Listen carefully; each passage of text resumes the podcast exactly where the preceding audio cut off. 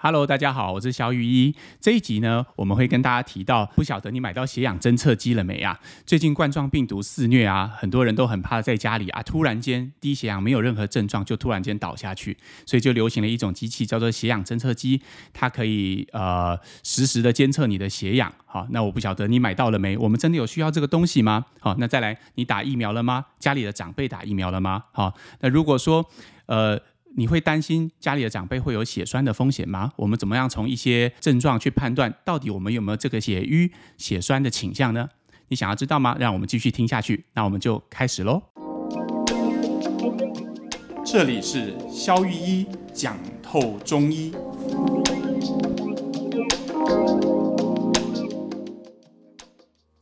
Hello，大家好，我是肖玉一。Hi，大家好，我是 Sean。哎，今天肖医师想要讲一个。跟时事很有关的主题，就是那个血氧侦测机，对不对？对，你知道什么是血氧侦测机吗？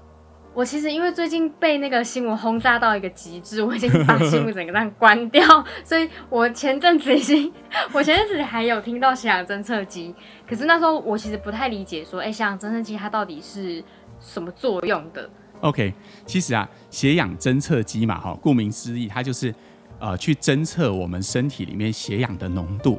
好，那那。所以我们要讲血氧侦测机之前，我们先得谈什么是血氧，对吧？你连血氧都不知道，你怎么知道血氧侦测机是在侦测什么？对，我我只知道它，我知道它会夹着这样夹、啊、在手上。比如说像温度计，它就是用来量温度的吧？那你连温度的概念都没有，你怎么知道温度计是做什么用的呢？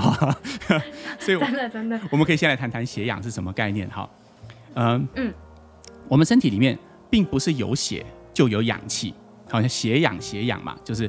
血液的血，氧气的氧，哈，所以血氧的概念其实就是我们身体里面有血不一定有氧气，我们身体里面有一种叫血红素的东西，它可以运送氧气，好、嗯，它的概念很像是卡车可以运送货物一样，所以我们就可以把身体里面的血红素分成两种，一种是已经运了氧气的，一种是没有运氧气的，也就是卡车有分已经载了货的跟没有载货的，对对对对对对，嗯，好，那通常呢，血氧。呃，好的意思就是这些已经载货的卡车比较多，你身体氧气就比较丰富嘛，因为大家都有货嘛。那如果说，哦，嗯，都大部分的卡车都是属于没有载货的状态，那你身体的血氧就不够。所以可以这样说，嗯，血氧浓度的高低就取决于有载货的卡车跟没有载货的卡车它的比例有多少，对吗？哦，懂，嗯。那如果血氧浓度就是没没在获得大占大多数的话，嗯，会发生什么事情？哦，你看哈，哦，我们身体各种组织器官都很需要氧气的供给嘛。好，哦，比如说你可以试着把自己鼻子、嘴巴全部都捏起来，哦，那你会发现两分钟之后，你整个人不用两分钟了，一分半之后你就觉得整个人不大对劲哈，哦。那就是因为 我们我们的人是不可能够一一时半刻离开氧气的，这是我们生活很重要的来源，而。你没有办法吸到氧气，这些氧气没有办法进到血液里面，你很快人就会产生所谓的休克，也就是说你身体的组织得不到氧气的供给，哦，那很快他们就会坏死掉。比如说像心肌梗塞，就只说你心脏的血管，哦，可能冠状动脉啊或什么，它发生某种程度的阻塞或者是硬化。诶，造成血流不过去。这个时候，你虽然有满满的载着氧气的卡车想要往心脏送，问题是路已经山崩啦，已经不通啦。那这个时候，心脏心肌开始缺氧，很快几分钟之内你就会完蛋哈。所以，呃，才会有发生说像呃那种心血管意外要做心导管的，必须我们讲究 door to balloon，也就是说从门口一直到你血管撑开，要在九十分钟之内完成，不然这个人就会完全心脏就会。失能，心肌就会坏死。哦、oh.，对，所以人是不能够一时半刻离开氧气的。好，嗯，那我们回到这个血氧侦测机这件事情上来，我们已经知道了，我们就是要看有载货的卡车跟没有载货的卡车的比例嘛。对。那你看那个夹在手上小小发出紫光的小玩意，为什么它可以做到这件事情？好，你看啊，那个小小发出的紫光是什么呢？通常一台血氧侦测机上面，不能说一台啦，就一小个血氧侦测机上面，它会有三种不同的装置。好，嗯，有两个发射器，一个接收器。嗯，好，那那两个发射器会分别发出两种不一样波长的光。那为什么要发出两种不同波长的光？它就分别对应着有载货的卡车。和没有载货的卡车哦，嗯嗯嗯，懂。所以呢，你看它发出的分别是八百零五纳米，哦，跟六百六十纳米的，八百八八百零五纳米的这个，它会让有载货的卡车吸收，那六百六十纳米的会让没有载货的卡车吸收。所以我们只要分别发出这两种光，然后再加上一个回回测的探测器，根据这两种光被吸收的比例，我们就可以知道你身体里面有载货跟没有载货的比例。哎，所以这个就是吸氧侦测机它工作的原理。哦，所以你夹在手上，它大概在两秒钟之内，它就可以告诉你你目前吸氧浓度是多少。所以那时候吸氧侦测机会让大家开始抢购的原因，是因为那个新闻很常讲的那个叫什么“快乐缺氧”吗？嗯，对啊。因为为什么叫快乐？很多人会很奇怪哈。嗯。我们刚刚在准备节目在聊的时候，你不是也问我吗？啊，就已经缺氧，怎么会快乐？对啊。对，有什么好快乐？他的快乐缺氧哈，指的是说，因为你在真的缺氧之前，你完全没有任何的症状。好，嗯，就像你刚刚问的一样，其实缺氧会有很多症状。你看，比如说像我们刚刚讲的那个例子哈，就是心肌缺血、心肌梗塞的人，他在真的倒下去之前，他心肌缺氧的时候，他会有很多症状啊，他会胸痛。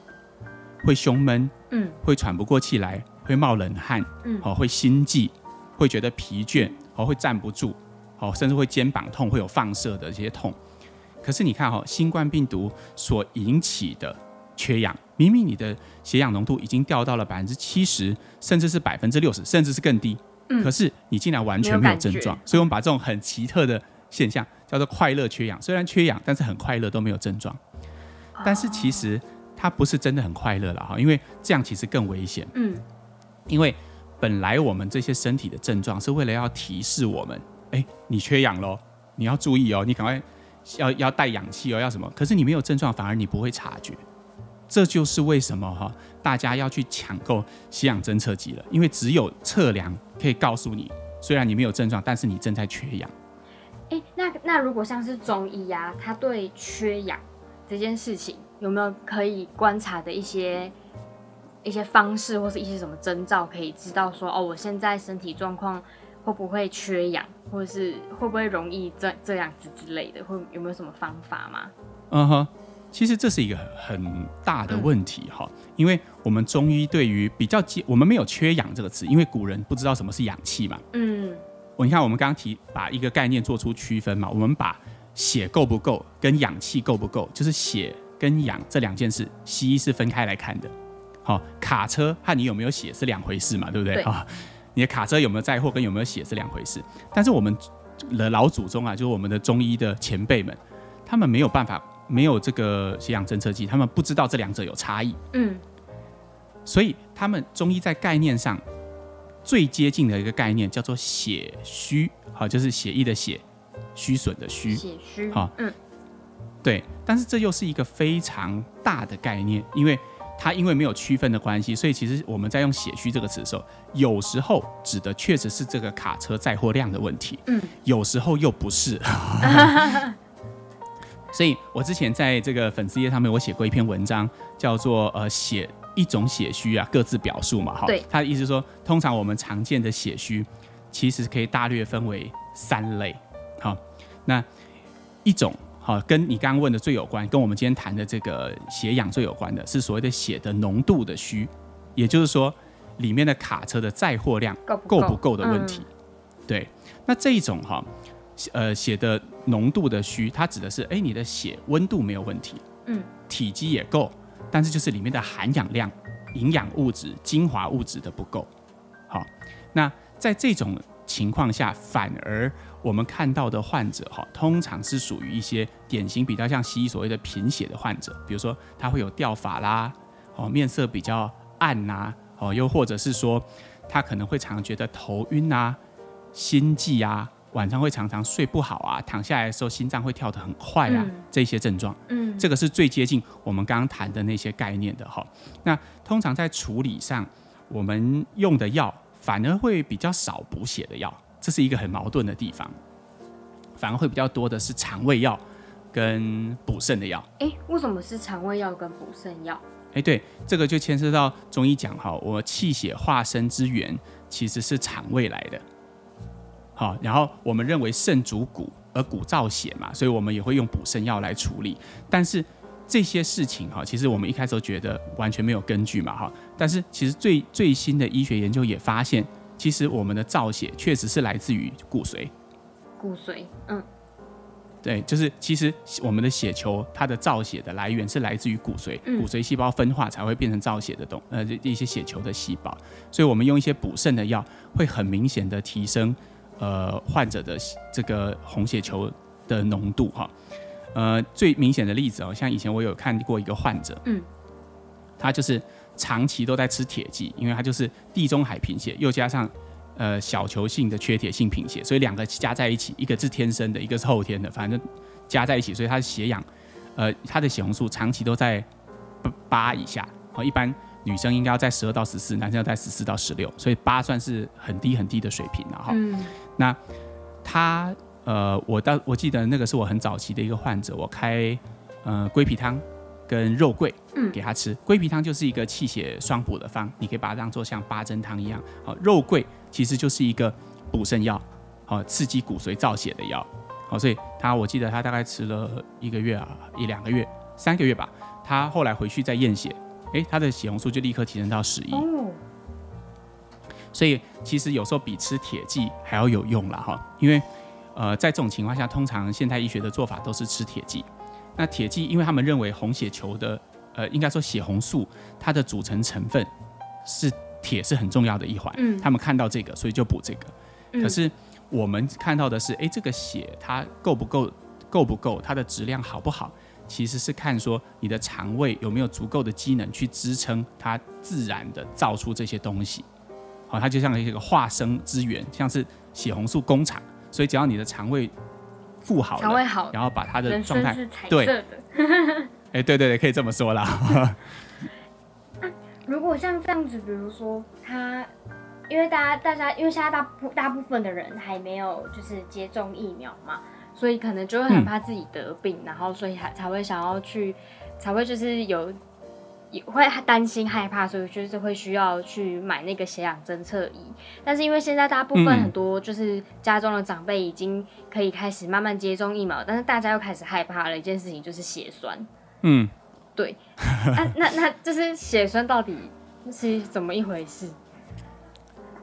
欸、你刚刚讲这个我真的很有感受。最近啊，我以前一些老同学哈，就是他们都在比较呃像公所啊或者市公所，就现在在打疫苗的那些地方哈。嗯做疫苗接种的，他说之前大家都在吵没有疫苗嘛哈，哎最近有疫苗了，然后请长辈去打，他们本来一天预计要打三四百剂，嗯，结果只打了三四十剂。啊，原因是因为大家都非常的害怕血栓这件事了哈。嗯、那这边我们从中医的观点提供几个容易产生血栓的一个，你怎么样观察自己是不是容易产生血栓的体质？好，嗯。那中医是没有血栓这个概念的，因为血栓指的是在血管里面的一些小血块。好，那因为中医没有微观嘛，所以它没有所谓的血栓这个概念。嗯，比较接近的概念是血瘀，好，就是血运行不畅的意思。好，就比如说你本来像水管一样啊，里面的水都是可以自由流通的。嗯，可是你可能这个水管它用久了，它里面有水垢。好，那这个时候你的水。流通的速度跟它流通的量就会变少，会变慢，哈。那这个概念在我们中医里面叫做血瘀，血瘀，嗯，好，对对对。那这个血瘀哈，通常它反映在呃症状上会有几个，哈，比如说第一面色会比较暗，你看啊，有些老人家你会觉得，哎，他脸看起来就黑黑的，嗯，好，或者是说呃整个肤色会比较暗，那再来就是会有斑点。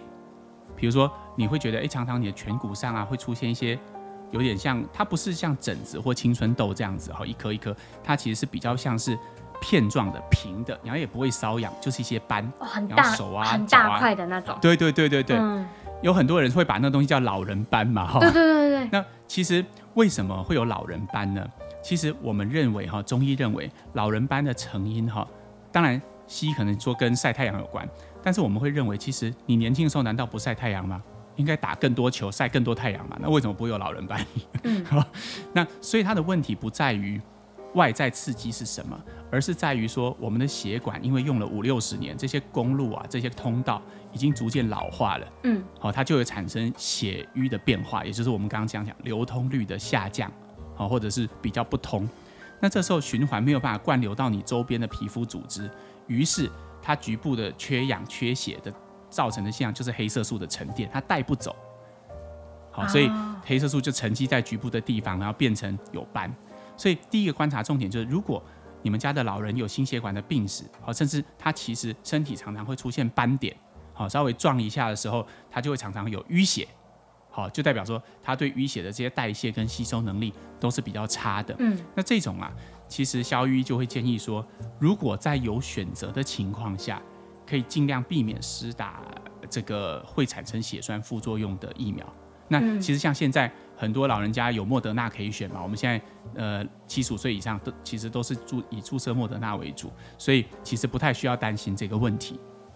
哦，没错，因为我也觉得，呃，应该是说会开放让呃老人家先打，一定有他们的原因，因为他们如果得了就比较容易变重症。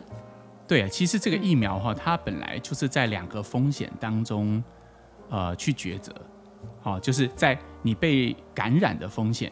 跟你疫苗产生 副作用的风险，对，好，对，但是我我一直都觉得说，今天如果我们像呃半年前的状况，我们本土几乎没有任何病例，那到时候我觉得选择不打其实是非常理性的，因为你感染的风险很低，嗯，比起来你没事去打一剂，产生血栓的风险可能还高一点啊，嗯，因为前台湾两千三百万人那时候只有每天只有一两例、两三例境外移入，真的没有什么好担心，对，但是就现在的状况来说。很多呃不明的感染源在外面，然后现在又有新的这个什么 Delta，什么 感染力更强的病毒。对，所以我觉得，嗯、呃，站在专业医师的立场哈，也站在比如说我对我自己家里父母亲哈这个长辈的建议，都是说，我认为现在感染的风险会远高于打疫苗的风险。所以就是打疫苗才是一个比较理性的选择。嗯、对，但是当然。每一个人的风险哈是要各自去评估的，所以我刚刚讲的那个，哎、嗯，你身上常常有斑点啊，甚至血管比较容易出血啦，甚至血管比较容易有静脉曲张啊，就我们之前提过的那些血瘀的现象哈，有这样的子的患者，我就会建议你避开选择容易产生血瘀的，像 AZ 这种疫苗，去选择其他种疫苗。嗯，但其他种疫苗有其他种疫苗的风险，但是避开你体质最弱的那一块，我觉得是可以、可以、可以、可以操作的方向了。我好奇一个点，所以现在打疫苗是是可以去去看我要打哪一种品牌的吗？呃，据我所知，哈，据我所知，目前的状况是不能选择，因为我们现在目前的疫苗还是蛮短缺的状态。嗯，那像美国，呃，或者是其他不缺疫苗的地方，他们都会开放让。呃，这个民众自己选择想要打的厂牌嘛，哈，所以我我的建议是这样子的，在没有选择的情况下，我个人还是觉得有打比没有打来得好，因为它的风险比较低。嗯，但是如果你真的有血栓的体质，或者是连你的西医都建议你暂时不要打，好，比如说你正好在吃一些，你有做过心导管，好，有做过一些血管的手术，嗯，甚至是你有一些血瘀的倾向，好，那你就应该听从医师的意见，这阵子先暂时待在家。等到我们有其他的品牌可以选择的时候，或诶有莫德纳可以供供，或者是有 BNT 可以供你接种的时候，你再去接种，嗯、这对你来讲会是最有利的选择。好，今天呢、啊，我们就提到了呃关于呃我们中医讲的血虚的几件事情哈，我们从血氧侦测机开始，然后也讲到了 AZ 疫苗常见的副作用，就像血栓。好，那这些概念如何跟中医的概念做对应？那也提供了小雨自己啊，一定要强调是自己 对于接种疫苗的一些想法。好，那供大家参考。好，那我们今天就到这边喽，哈，我们下次再见，拜拜。拜拜。